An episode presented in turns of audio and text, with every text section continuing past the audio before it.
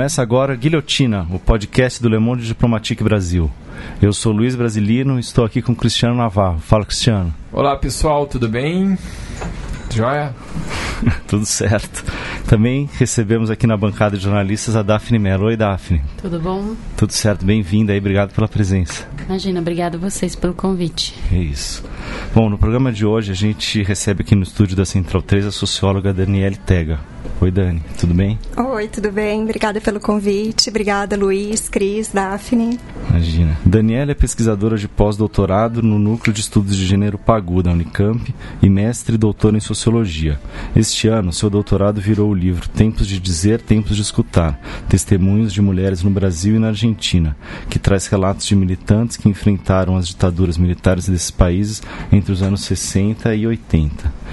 Daniela, eu queria começar aqui te perguntando é, por que, que você decidiu investigar esse assunto e também se pudesse fazer uma breve apresentação aí do livro. Tá certo, Luiz.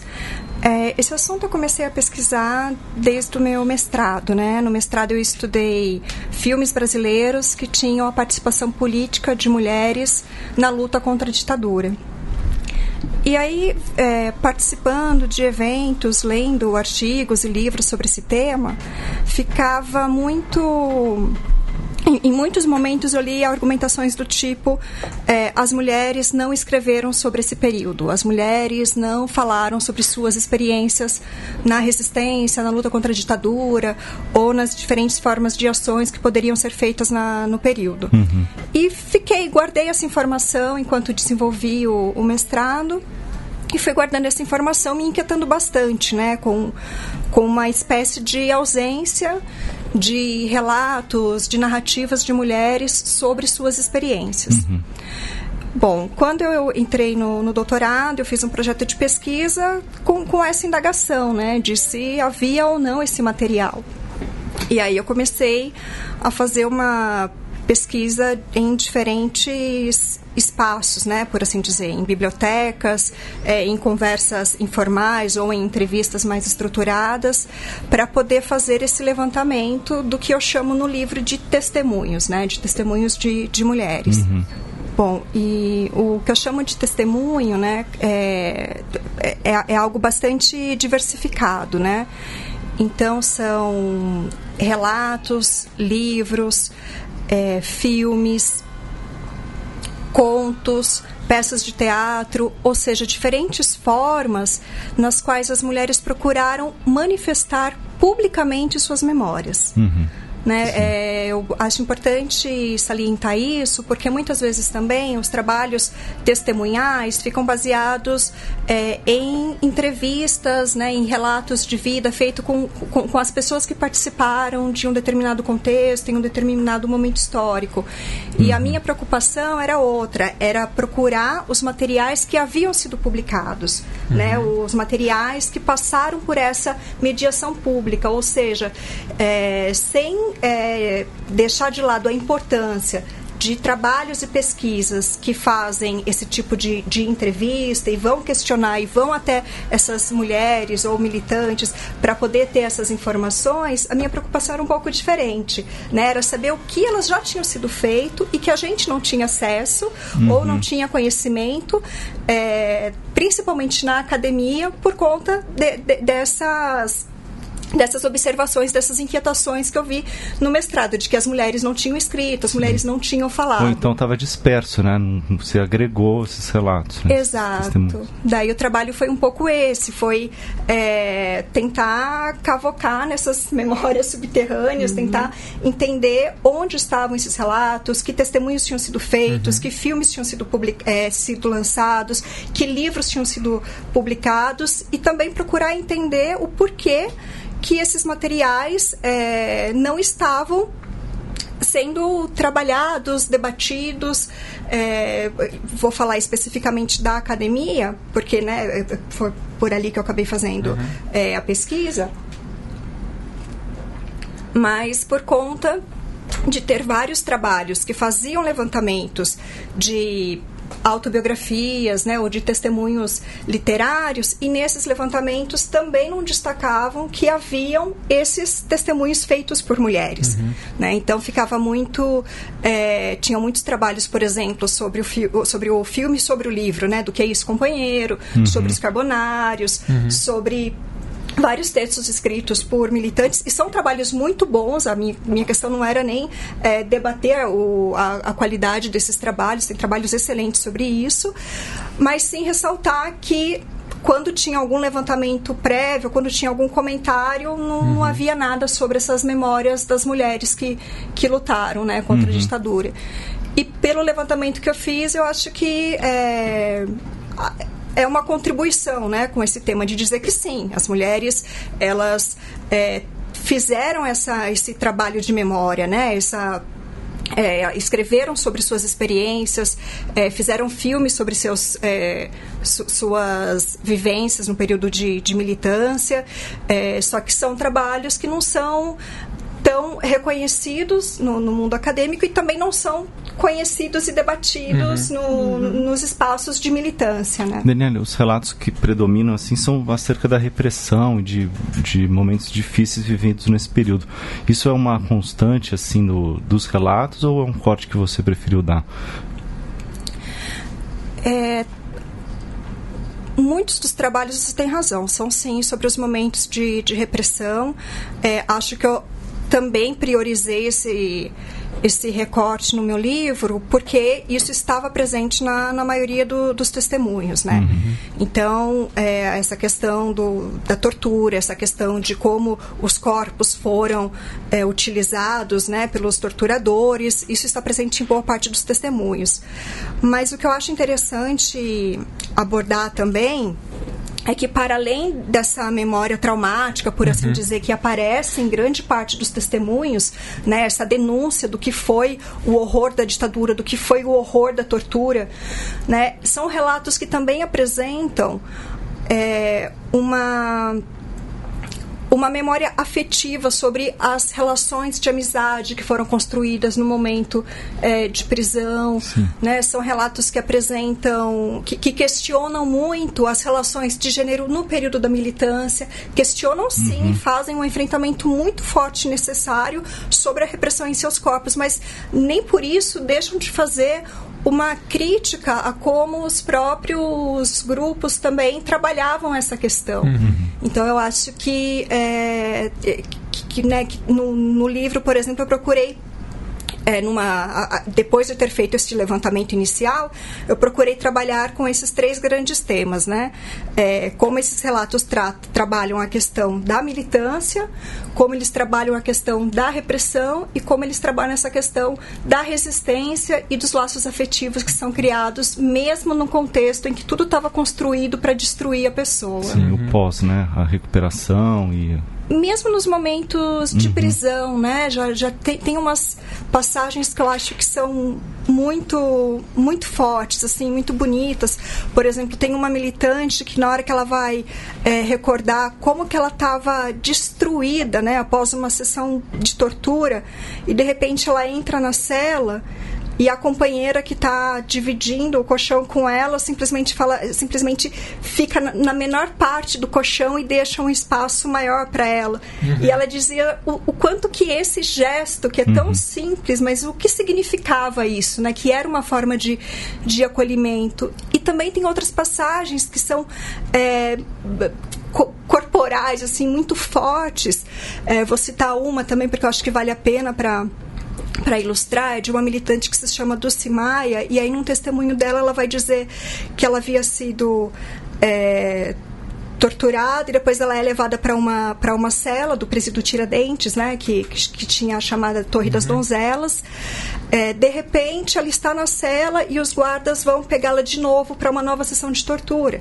Uhum. E as companheiras de cela, todas é, que estão na cela, fazem uma forma de cordão com os próprios corpos, assim, em volta dela, uhum. para impedir que ela fosse retirada. Sim. Então, isso, numa situação em que ela estava totalmente destruída, ela diz que daí ela se sentiu sentiu parte de um todo, uhum. né? Foram foram é, situações muito muito específicas de uma solidariedade imensa entre aquelas mulheres que estavam presas e que tinham diversas divergências políticas, que estavam em diferentes grupos, né, uhum. de, de oposição, mas que naquele momento estavam todas juntas protegendo essa essa mulher. Você traz aí no livro, esse, inclusive esse relato que você passa agora, mas você traz também é, é, uma leitura do ponto de vista feminista, né, que você coloca tal. É, e essa, essa leitura, a leitura do ponto de vista feminista, ela coloca uma leitura hegemônica em xeque aí. Quais são os pontos assim que você acha que, que, que entram em xeque de uma leitura hegemônica do que foi a ditadura para uma leitura do ponto de vista feminista, assim? Eu acho que talvez a contribuição que, que, possa, que eu possa trazer nesse sentido é, é discutir alguns pontos, né? Por exemplo, é, muito se diz que a tortura contra as mulheres é, foi algo específico de um ou outro torturador que tenha saído dos limites, né? E acho que pelo levantamento, não apenas do levantamento que eu fiz e do material que eu trago, mas também de outras é, é, teóricas, estudiosas feministas, é apontar que não, que esse tipo de, de violência de gênero fazia parte também da estrutura de repressão. Uhum. Né? Então, os corpos das mulheres eles eram vistos de uma maneira específica e eram é, torturados tendo como base as relações de gênero em nossa sociedade. E isso apontar para essa, essa linha, para essa perspectiva, significa dizer também que os homens quando eram torturados também eles eram é, lidos também pelas convenções de masculinidade. Ou seja você é, então, nesse sentido, quando tem uma é, a tortura contra o homem, por exemplo, o que ocorria muitas vezes era uma feminização desse corpo. Uhum. Né? Então, eles eram chamados de, de mulheres, uhum. eles eram né, tratados como mulheres, porque isso seria diminuí-los também. O que acontece até hoje nas prisões, né? Exato. Entre Exato. muitas vezes os próprios homens, né? Os próprios, aliás, entre os próprios presos, né? Sim, sim, é uma tentativa de, de diminuir seria isso. Agora eu acho que outro ponto que uhum. talvez valha a pena é, ressaltar na, na pergunta do Cris, né? Do que, do que pode é, trazer essa uhum. essa perspectiva feminista, né? De analisar esse período, é, acho que tem um lado que um outro lado que é esse, né, de, de trazer esses testemunhos à tona, né, já que é uma, uma, uma memória tão marcada pela, é, pelas memórias feitas por, por, homens, por assim uhum. dizer, né, Sim. memória mais masculina. Então, primeiro, esse movimento de dizer que, sim, as mulheres também escreveram e existem memórias, mas procurar entender então o, o porquê que essas memórias, que esses testemunhos não foram é, tão conhecidos, né? não tiveram tanta repercussão. Acho que esse é, uma, é, um, é um ponto interessante e através da perspectiva feminista a gente pode entender, porque seria então analisar quais são as condições materiais que essas mulheres fizeram seus testemunhos. Uhum. É, ao contrário de, de muitos escritos, narrativas feitas por, por, por homens, né, de, que lanç, conseguiram lançar seus livros em grandes editoras, por exemplo. Uhum a gente vê é, no, nesse material que eu consegui é, fazer o levantamento, tem muitos livros que foram publicados com as mulheres pagando do próprio bolso para publicar, porque elas tinham necessidade de colocar isso para fora, tinham necessidade de colocar isso em circulação. Acho que tem um caso interessante, você me corrige se eu estiver equivocado, mas que ah, uma militante argentina que morre no exílio e que as companheiras resgatam os escritos dela e publicam depois, né? Que eu acho que também é um pouco um símbolo um pouco tanto dessa solidariedade, mas como desse esforço, né, de fazer com que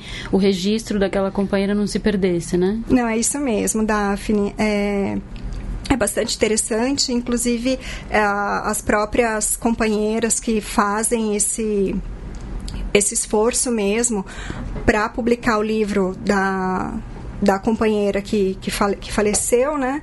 Elas também produzem, além do livro, o filme, que é o Memória de um Escrito Perdido, e que conta tanto é, a, a, as experiências e vivências de cada uma delas, mas também esse esse esforço coletivo para publicar a memória de, de uma das companheiras, né? Então, uhum.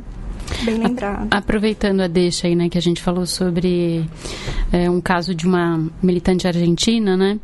É, o seu livro, ele ele pega testemunhos de mulheres no Brasil e na Argentina. Então, eu queria que você falasse um pouco dessa escolha, né? Embora a gente possa ter alguma ideia do porquê, mas por que você escolheu também, é, além de das mulheres argentinas, das mulheres brasileiras, também pegar o testemunho de mulheres argentinas? Bom, eu acho que sempre foi bastante inquietante a, a comparação que era feita aqui, especificamente na academia, de que a Argentina é, tinha feito um trabalho de memória diferente do, do Brasil, né? Era uma experiência completamente diferente, até mesmo pelo tipo de transição que cada país uhum. é, passou. Então, isso me, é, me animou a fazer esse quadro, que eu procuro dizer que não é tanto um quadro é, comparativo, né, no sentido de é, analisar cada memória é, especificamente em relação a uma outra, mas sim de de procurar pontos de semelhança né, entre, entre, o, entre as duas, os dois tipos de, de produções que eram feitos né, por mulheres aqui e na Argentina. Bom, e a oportunidade então de, de fazer esse, de ter esses dois quadros em mente, né, é, possibilitou reconhecer muitos pontos que se aproximavam e outros que, que não necessariamente. É, tem um dos, dos relatos da, da Argentina, por exemplo, que, que é retratado no livro Putas e Guerrilheiras, que mostra um pouco é, de, de, como tem alguns temas que, que lá foram tratados de uma outra forma, que é, por exemplo, quando a militante ficava desaparecida, né, que foi um processo é, muito estrutural né, e característico da, da ditadura argentina, de desaparecer com a militante, de repente aparecia, é, o quanto isso também perturbava o próprio grupo de militância, né? Porque se de uma maneira geral é, para parte da sociedade, na verdade, não, não, de uma maneira geral, mas se para parte da sociedade havia aquela, aquela frase que ficou conhecida, né, de que, ah, se foi preso, se foi preso é porque algo deve ter feito, uhum. quando de repente aparecia com vida, né, essa militante que havia ficado desaparecida por tanto tempo, também vinha a questão, bom, se ela está viva, talvez algo ela tenha feito para sobreviver. Mas isso era carregado, era muito carregado de um, de um machismo estrutural, no sentido de que se é mulher, então ela deve ter. É, utilizado o próprio corpo para poder sobreviver, deve ter tido relações com, com o torturador, o que era extremamente perverso, né? Por, por desconsiderar a situação é, o abismo que, que havia e a situação de poder em que, que, que se, colocava entre o verdugo e a vítima na situação. Né? Então, esse era um ponto que foi bastante destacado em, em alguns testemunhos da Argentina e que no Brasil já não, já não teve tanto, mas, claro, por conta das especificidades de cada tipo de ditadura. Né? Uhum. Você falou aí agora um pouco de um tema que a gente queria se aprofundar um pouco, que é sobre o machismo que imperava nas organizações de resistência aí aos regimes. Né? É, o que, que você podia falar um pouco mais disso? É, eu acho que é importante a gente é, também olhar para esse período é, tentando não ser muito anacrônica, né? Tentando observar o que estava em pauta naquele período, né? uhum. né? O que é interessante que essas memórias trazem são, são lembranças de, de situações, de que, que, ocorriam nesses em, em, diferentes grupos e também tentando lembrar que é, havia muitas diferenças entre cada grupo, né? Mesmo no, no Brasil ou na Argentina, mas havia muitas diferenças entre os próprios entre os próprios grupos, mas que no trabalho de memória que elas fazem, elas trazem situações que às vezes não estavam claras naquele momento. Uhum. Né? Mas é um trabalho. Então, quando elas recordam isso, elas vão recordar depois de ter passado por muitas outras experiências, né? Inclusive depois de, de do próprio movimento feminista ter tomado corpo, né? Muitas, dela, Uhum. muitas das mulheres quando entraram nos grupos eh, de militância não tinham necessariamente um contato com o feminismo, ainda que essa ação por si mesma tenha um caráter eh, de, de emancipação muitas vezes, né?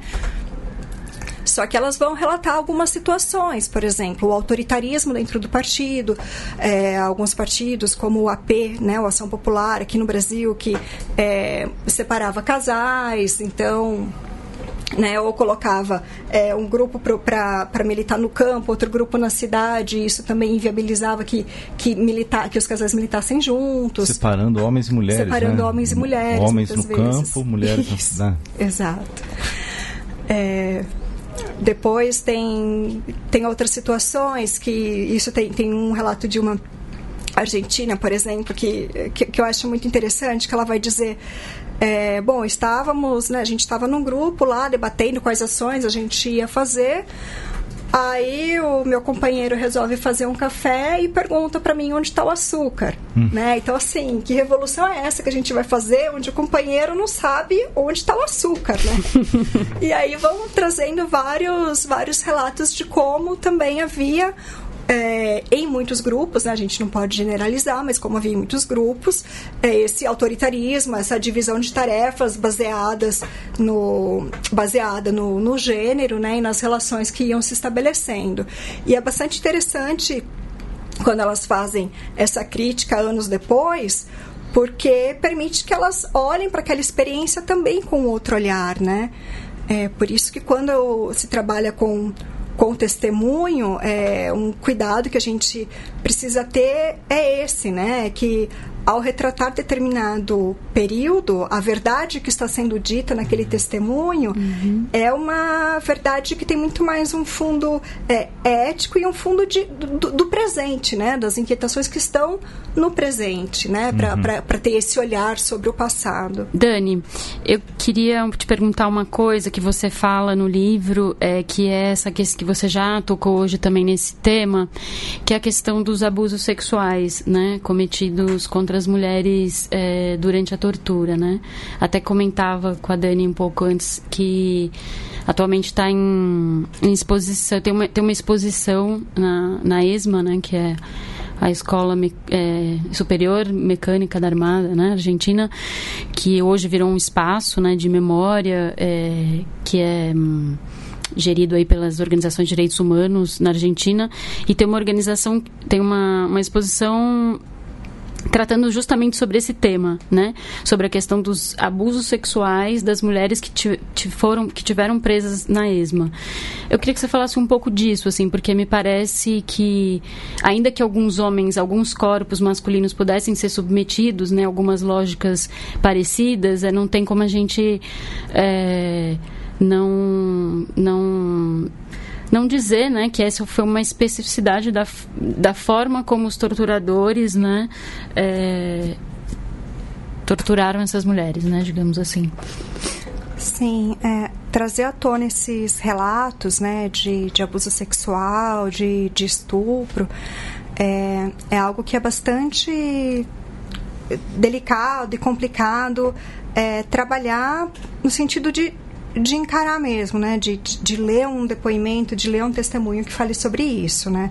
É, eu como mulher também, quando eu ia, é, quando eu via os filmes ou quando eu lia o- os testemunhos, claro que isso é, nos atinge de maneira muito, muito específica. É, sobre, sobre esse tema, é, eu, eu penso, por exemplo, quando teve o filme Que Bom Te Ver Viva, né, que é um filme brasileiro lançado em, 90, e- em 89 pela, pela cineasta Lúcia Morar, é, a ideia, quando ela fez esse filme, o título que ela tinha, que está até no, no roteiro original, que está na Cinemateca, era Mulheres Torturadas.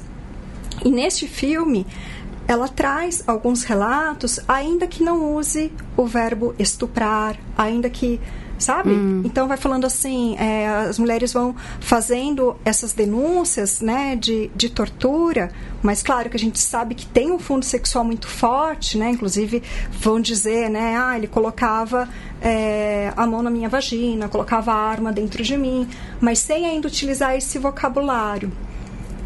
E aí depois quando a gente pega um outro livro, como por exemplo o, o argentino, né, Putas e Guerrilheiras, é, aí já se utiliza esse vocabulário de uma maneira um mais precisa, por assim dizer, né? Dizendo uhum. que o, estupro, o estupro era sistemático, né? Nesse contexto repressivo. Esse e é um livro recente. É um livro recente, é de 2000, bom, é de 2013, se não me engano. Mas como você falou, também já é um, um livro de 2013 que já de alguma forma faz uma ressignificação daquilo que aconteceu naquele momento, né? Então talvez por isso o uso da palavra estupro. Exato. É, e, e também porque tem, tem tem, tem duas situações que eu acho que é importante a gente levar em conta, né, em relação a isso. É, primeiro que é a questão do tempo do sujeito, né, para uhum. verbalizar aquilo que aconteceu. Então, eu acho que é que, que esses, né, essas esses anos que se passaram, essas décadas entre um e outro que eu trouxe aqui como exemplo, é, pode trazer um pouco isso, né? De que em 88 era muito difícil você verbalizar que, que foi estuprada, mas também por conta do, do, do tempo que você queria ter para se reconstruir como enquanto mulher, enquanto sujeito, para poder continuar a viver e criar laços né, de, de vida.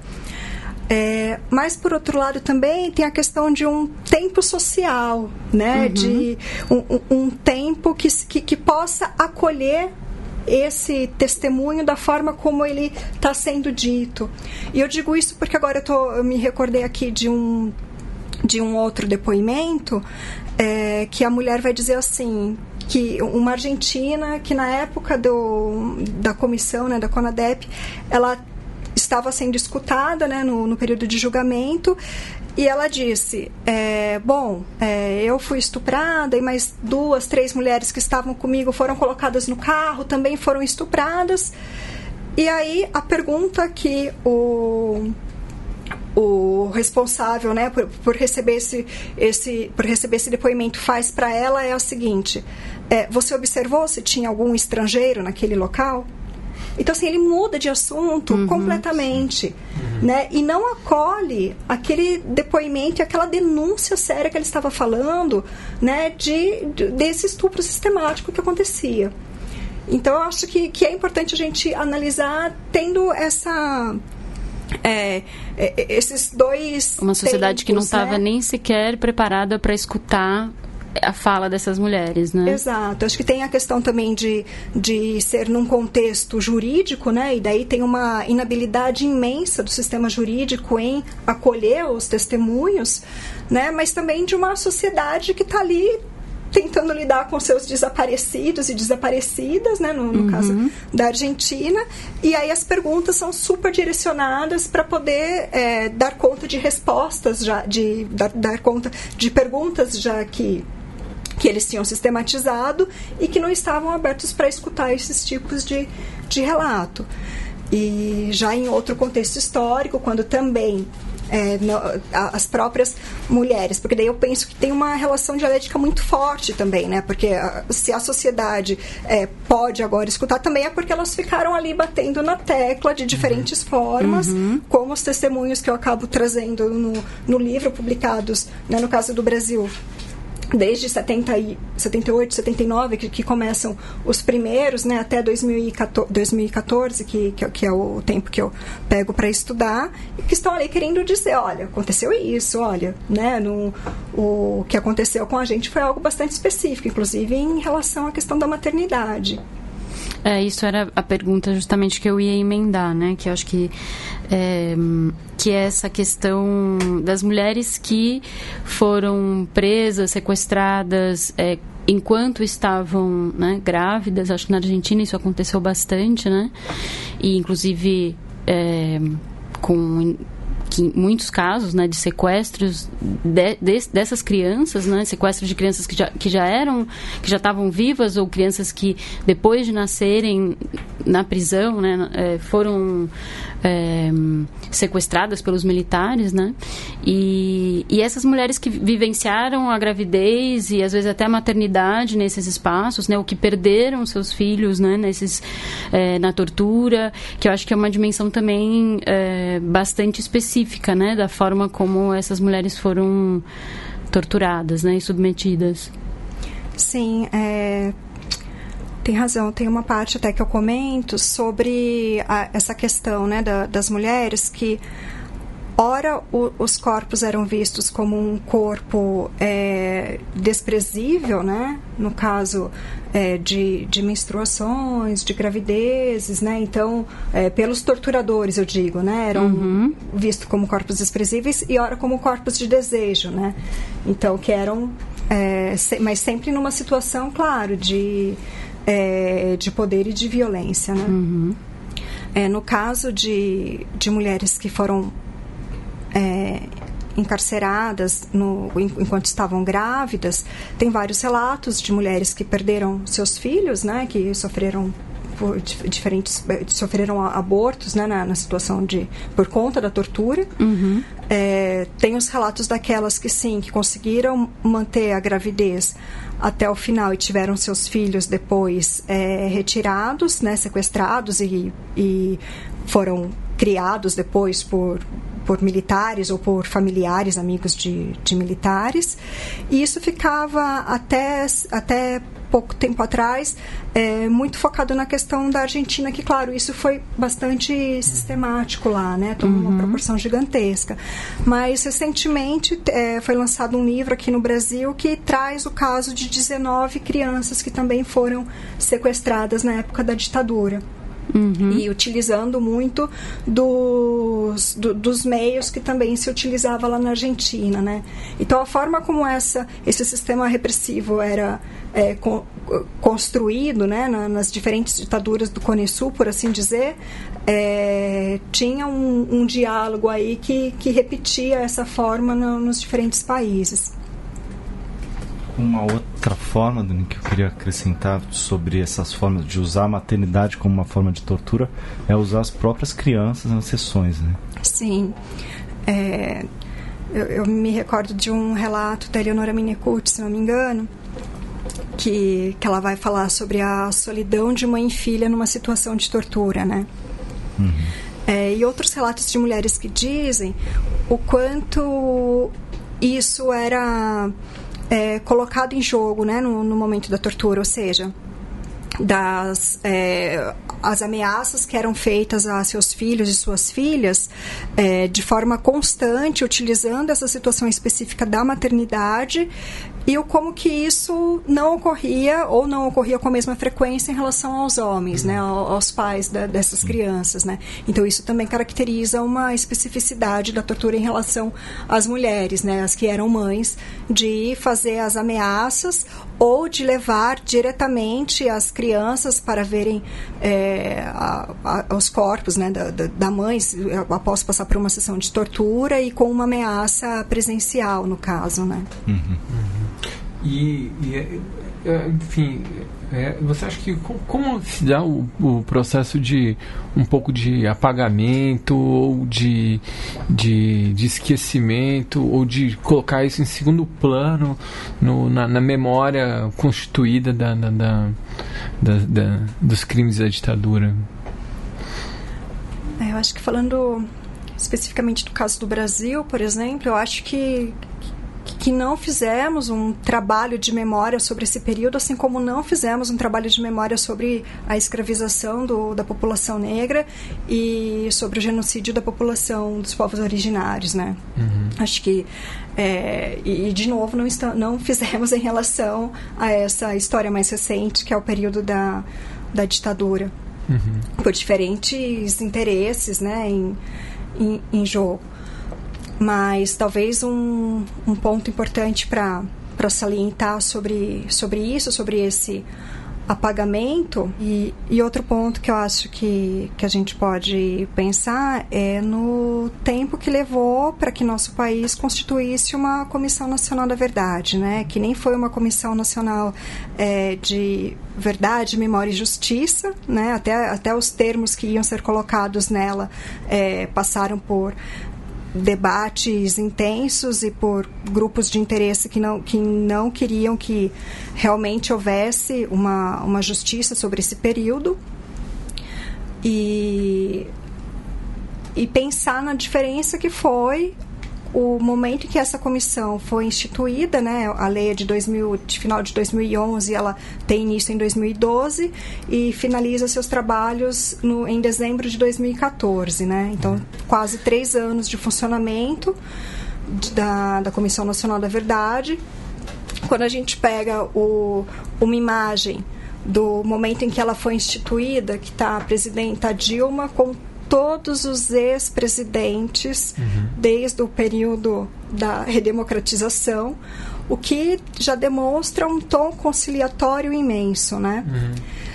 E o momento em que é feito a, que, é feita, que, é feito, que, que fazem a entrega do relatório final em dezembro de 2014, quando já foi passado por um período super conturbado para a reeleição da Dilma e uhum. passamos também pelas mobilizações pelas jornadas de junho de 2013 e já é um contexto completamente diferente, né? Então, se no momento em que ela foi instituída é, tinha esse tom conciliatório, tinha é, foi feito em um dos maiores espaços do Planalto, com a presença de militantes, né, com com grande efervescência, apesar de todas as contradições que, e, e de debates né, de sua Constituição, no momento da entrega do relatório já é feito com convites específicos em uma sala é, menor, com pouca presença de, é, de imprensa, para que quase que assim, vamos terminar logo isso e, e entregar o o que é possível. É, Dani, é, primeiro eu vou fazer uma pequena correção aqui ao Luiz, que eu sou psicanalista, não jornalista. Que ele me conheceu, eu era jornalista, mas... Uma e... vez jornalista, sempre jornalista. pois Já é. era, cara. E...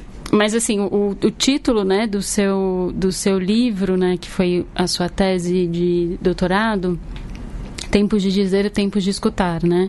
Eu queria um pouco que você falasse do que, que você observou conversando com essas mulheres, você entrevistou algumas, né? É, da dimensão terapêutica que existe é, em poder dizer essas coisas, né? E poder ser escutado, né? É, e, e um pouco isso, assim, que eu queria te perguntar. É, o testemunho, né, é, como eu trabalho essas diferentes formas de manifestação da memória dentro dessa chave do, do testemunho, é exatamente por entender que essa necessidade de, de dizer, de, de relatar, tem um papel fundamental na reconstrução que, que, que essa mulher faz, né, enquanto, enquanto escreve, enquanto relata, enquanto publica também, né. É uma necessidade de de poder voltar a ser gente, por assim dizer, uhum. né? De colocar, é, de, de, recolher esses vários retalhos que estavam né, formando a memória, tentar a partir disso construir algo né, e transmitir. Agora, o que acontece é que para que esse testemunho realmente se complete, não, é, não, não adianta apenas a fala, a escrita ou o depoimento dessas mulheres, né? É, é importante que esses testemunhos sejam acolhidos, né? Acolhidos, uhum. que, que eles sejam escutados, que tenha uma sociedade que também incorpore, porque assim o trabalho de transmissão é, é completo. Agora, a dificuldade que, que eu vejo um pouco é isso, é que, sim, elas elas escreveram, elas publicaram, elas fizeram filmes contando esse período, né? Só que ainda tem uma dificuldade muito grande de incorporação desses relatos em nossa sociedade, né? Para que uhum. realmente ocorra uma, uma transmissão. Era por aí? É, por aí. Daniel, eu queria que você complementasse a questão da, dessa reconstrução dos, dos laços, né, do pós, da, do, você falou que isso vem já desde, desde o momento da prisão, mas que continua depois é, essa reconstrução dos laços afetivos e do poder, do poder, do valor. Eu quase foi, mandei uma frase brega de poder da amizade, do, do valor da amizade nessa reconstrução, né? Inclusive da, você destaca o valor da, sei lá, da ressignificação, não sei se me corrigiu usar um termo mais correto, da, da amizade entre mulheres, né? Que às vezes é, é diminuída, né, na sociedade, tal, de que Uhum. Ah, obrigada pela pergunta, porque eu acho que é um momento é, muito importante também desses, desses testemunhos, né? Porque é aquilo, ainda que eles façam essa denúncia de toda essa, essa violência, tem um lado muito bonito em, em grande parte deles, que é esse primeiro momento em que elas se, se reconstroem, né? antes mesmo de escrever suas memórias, como a Daphne perguntou, mas que é o momento em que elas conseguem, é, entre si, né? ainda no contexto extremamente é, repressivo, que é a que é a prisão, mas que elas conseguem é, manter outros laços de, de amizade e também depois disso, né? Depois que, que saem, né? Qual é o, o, o papel que tem é, esse sentir-se parte novamente, é, poder conversar com uma companheira sobre o ocorrido. E, e isso eu lembrei até agora também da pergunta do, do Cris sobre o, o, o que isso tem a ver, né? Pensando em uma perspectiva uhum. feminista, mas é porque também é, joga por terra aquela questão de que é, as mulheres só sabem competir entre si ou de que a amizade verdadeira é apenas entre homens, né? Eu acho que esses relatos, é, inclusive aqueles dois que eu citei logo no, no início, é, colaboram muito para a gente observar o quanto era importante essa, é, esse momento de troca, esse momento de afeto, esse momento de companheirismo, de solidariedade que, que existia mesmo no contexto extremamente repressivo, como uma, como uma prisão, por exemplo. É, Dani, no prefácio do livro, a, a tua orientadora Maria Lígia Coatim de Moraes, né, ela fala ela faz algumas indagações, acho que já logo no início. Ela pergunta assim: por que é importante lembrar? Afinal, não seria melhor virar a página e deixar os cadáveres dentro do armário do ouvido, como alguns propuseram? Acho que nos dias que a gente está vivendo hoje, essa resposta está meio clara, assim, porque é importante lembrar, né? Mas eu queria que você falasse um pouco como é que, como é que você está vendo essa situação hoje do Brasil, de o próprio governo federal está comemorando o início desse período. Eu queria só fazer um adendo à pergunta do Luiz, né? Porque muitas vezes essas questões hoje, né? Mesmo hoje, com tudo que está acontecendo, essas questões relacionadas a direitos humanos, a questão de gênero, muitas vezes são é, qualificadas por um setor, alguns setores, mesmo da esquerda, como cortina de fumaça, né? Isso não é, não é importante discutir isso, é, né? Vamos discutir a reforma da Previdência e tal. Ou então, que é secundário, né? É, que é secundário, né? Então, é, acho que é um, vai, a minha a minha indagação vai um pouco na mesma linha do Luiz, na né? importância sim de se debater esses temas é, hoje, né? Ou da gente ter debatido, né? Da gente tinha que estar debatendo ainda, né, digamos. É, e de certa forma isso também tem encontro com o que o Cris perguntou sobre a questão do apagamento uhum. ou não, né? Desses processos de, de apagamento, né? Pois é, acho que a gente está num, num momento bastante bastante crítico em relação a isso, né? Com o presidente propondo que a, que o golpe seja comemorado, com os setores fazendo toda uma toda uma espécie de revisionismo, de negacionismo do que foi a do que foi a ditadura, do que foi o golpe é, militar e e outros setores dizendo que debater isso seria apenas uma cortina de fumaça, que não, uhum. que não atinge o mais importante tudo mais. É, eu penso que não o único, mas um dos motivos né, pelos quais a gente chega nessa situação dessas reformas entre aspas que a gente precisa combater é, um dos motivos é exatamente o fato da gente não ter feito um trabalho de memória né é, uhum. sobre o que sobre o que foi a a ditadura, né? E daí a importância da gente debater e trazer esse tema à tona o quanto puder. É, por outro lado, também observo que, que, que tem uma resistência né, que está aparecendo de uma forma muito forte. Né? Eu acho que não, não apenas pelo trazendo assim né, alguns exemplos bem recentes né como foi o ato unificado que teve no DACOD no sábado ou a caminhada contra o silêncio que teve no Parque Ibirapuera para lembrar os mortos e desaparecidos políticos que foi gigantesca uhum. e aconteceu março, né? exato no dia é, ah.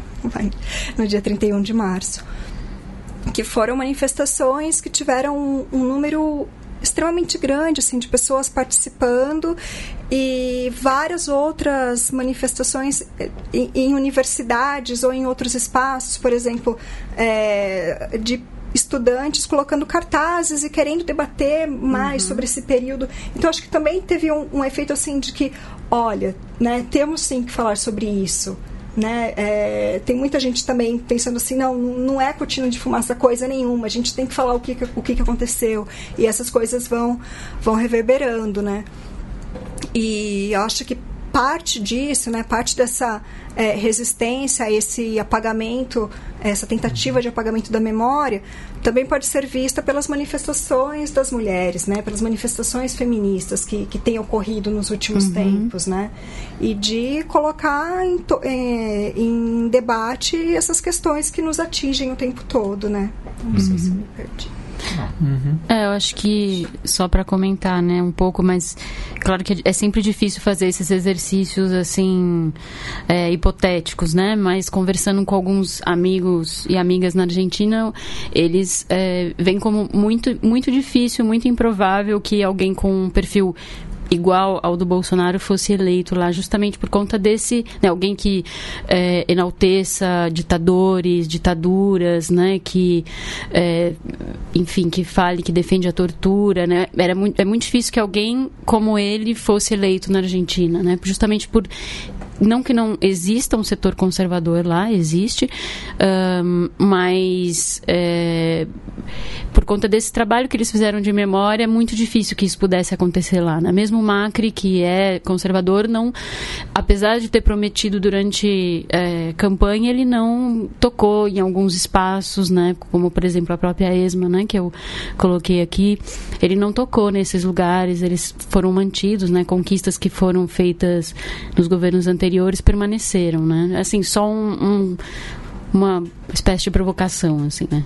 Sim, não, mas é um paralelo interessante, né? Porque também é, demonstra essa o, o quanto a, a eleição né, do, do ano passado descortinou memórias subterrâneas diversas, né? É, uhum. É, porque, assim, tem a questão de, de ser favorável à, à ditadura, mas, né, de ser favorável, então, à tortura, de ser contra as minorias, de ser contra, de, de discursos é, que são, que afrontam diretamente a população negra, a população LGBT. Uhum. Então, descortinou uma série de, de de questões que estavam presentes em nossa sociedade, né? Não é que simplesmente estão presentes agora, mas que estavam ali engendradas uhum. de alguma forma e que vieram à tona se sentindo muito legitim legitimadas por conta de ter um, um, aval do próprio presidente, né? Uhum. E que de alguma forma também, se a gente pensar,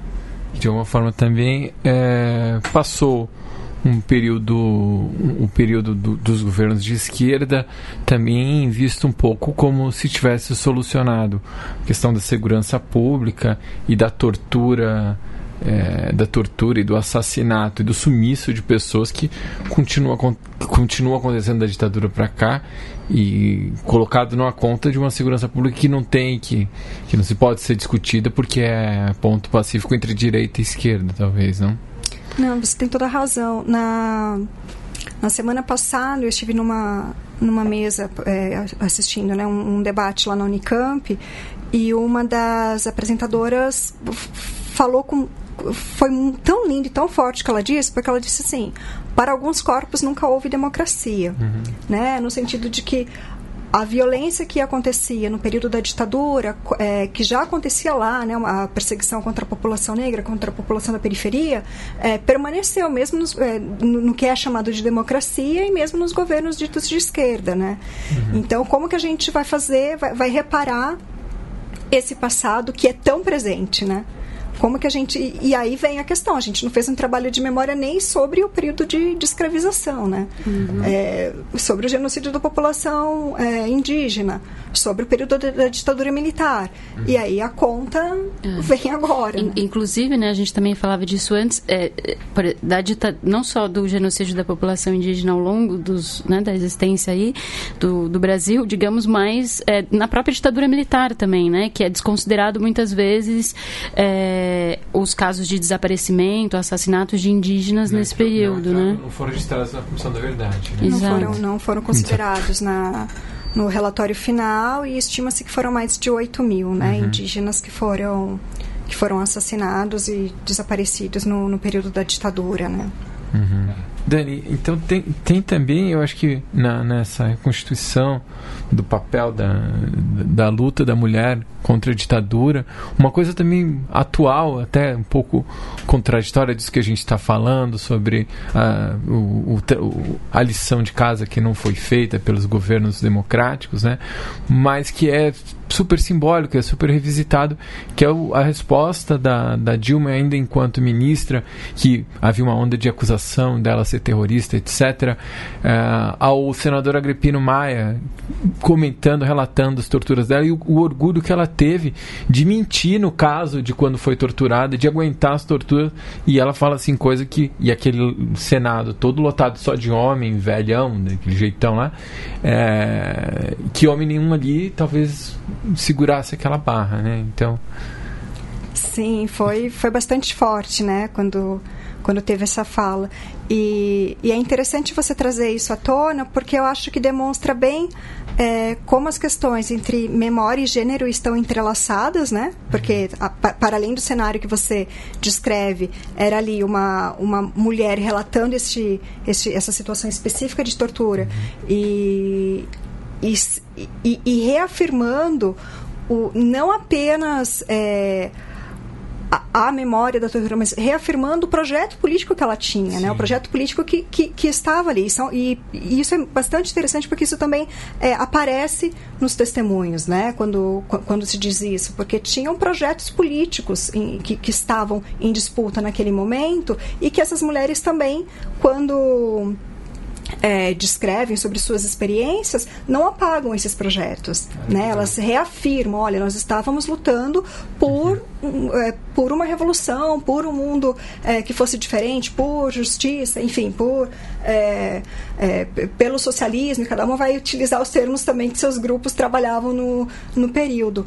Mas o que eu queria também destacar sobre essa relação entre gênero e memória é que um tempo, né, tempos depois dessa, dessa fala tão forte da, da Dilma, a gente tem o um momento do processo de impeachment uhum, e tem né, o então deputado Jair Bolsonaro dizendo que dá o voto dele e em homenagem ao Ustra, que foi o torturador da, Sim, da Dilma, né? E, e, e, como isso também entrelaça né, uhum. nossas preocupações sobre essa questão de, de gênero e, e memória, né? Uhum. Uhum. Tá bem, Dani, a gente está chegando ao final. É, eu queria saber se, o, o que, que, você podia, para concluir, é, no sentido de mostrar a continuidade dessas lutas, né, do, dos anos 60, 70, 80 até hoje, onde a gente vive um, um, um momento que é diferente, mas que guarda suas semelhanças com aquele, né? Eu acho que é, conhecer essas trajetórias de luta, essas trajetórias de resistência, nos inspira muito para continuar as nossas lutas atuais, né? Porque, como você disse, ainda trazemos muitas pautas que, que estavam que estavam em jogo naquele momento, né? É, não apenas para, de forma alguma, para copiar, mas para para aprender também com, é, com, com, erros, com deslizes, com é, situações que, que, que, poderiam ser diferentes e que poderiam originar outras histórias, né? É, eu penso que a, as lutas de ontem inspiram muito as nossas lutas de hoje, né? E eu vejo é, com olhos muito positivos assim as mobilizações que estão acontecendo. Tanto as manifestações que a gente citou dos dias 30, 31 de março, que também foram uma resposta a essa tentativa de, de comemoração do, do golpe, mas também penso de maneira muito entusiasmada na, na grande quantidade de coletivos, grupos feministas que estão surgindo, que estão tomando as ruas. Quando você vê na Argentina aquelas mobilizações que, que tiveram na, na luta pela legalização do aborto, quando a gente vê no Brasil a manifestação incrível que foi é, desde o período que, que foi feito a manifestação é, contra o Eduardo Cunha em relação àquela. A, que, que ele queria impedir, né, a pílula do dia seguinte, mas também mais recentemente, né, o, o Ele Não, que lotou as ruas de diferentes cidades do país e praças para para se posicionar, para colocar as demandas é, das mulheres e, e uma luta por um viés bastante emancipador, assim, né? Então eu vejo com que essas lutas nos animam a continuar, essas lutas de ontem, né, nos animam muito a continuar as nossas lutas de hoje é, com uma outra proporção e com bastante força para enfrentar o que o que está por aí. Com certeza. Valeu, obrigado, viu? Estamos chegando ao final do programa. Cristiano, Obrigado, galera. Obrigado, pessoal. Obrigado, obrigado, Dani. Daphne, valeu, muito obrigado pela presença. Volte sempre. Imagina, obrigado vocês. Foi um prazer. Dani, brigadão por ter vindo, foi muito bom, aprendemos bastante. Ah, obrigada a vocês, valeu. Valeu, ouvintes. É, não deixe de contribuir com o Le Monde Diplomatique Brasil e acompanhe nosso podcast no seu tocador preferido. Até semana que vem.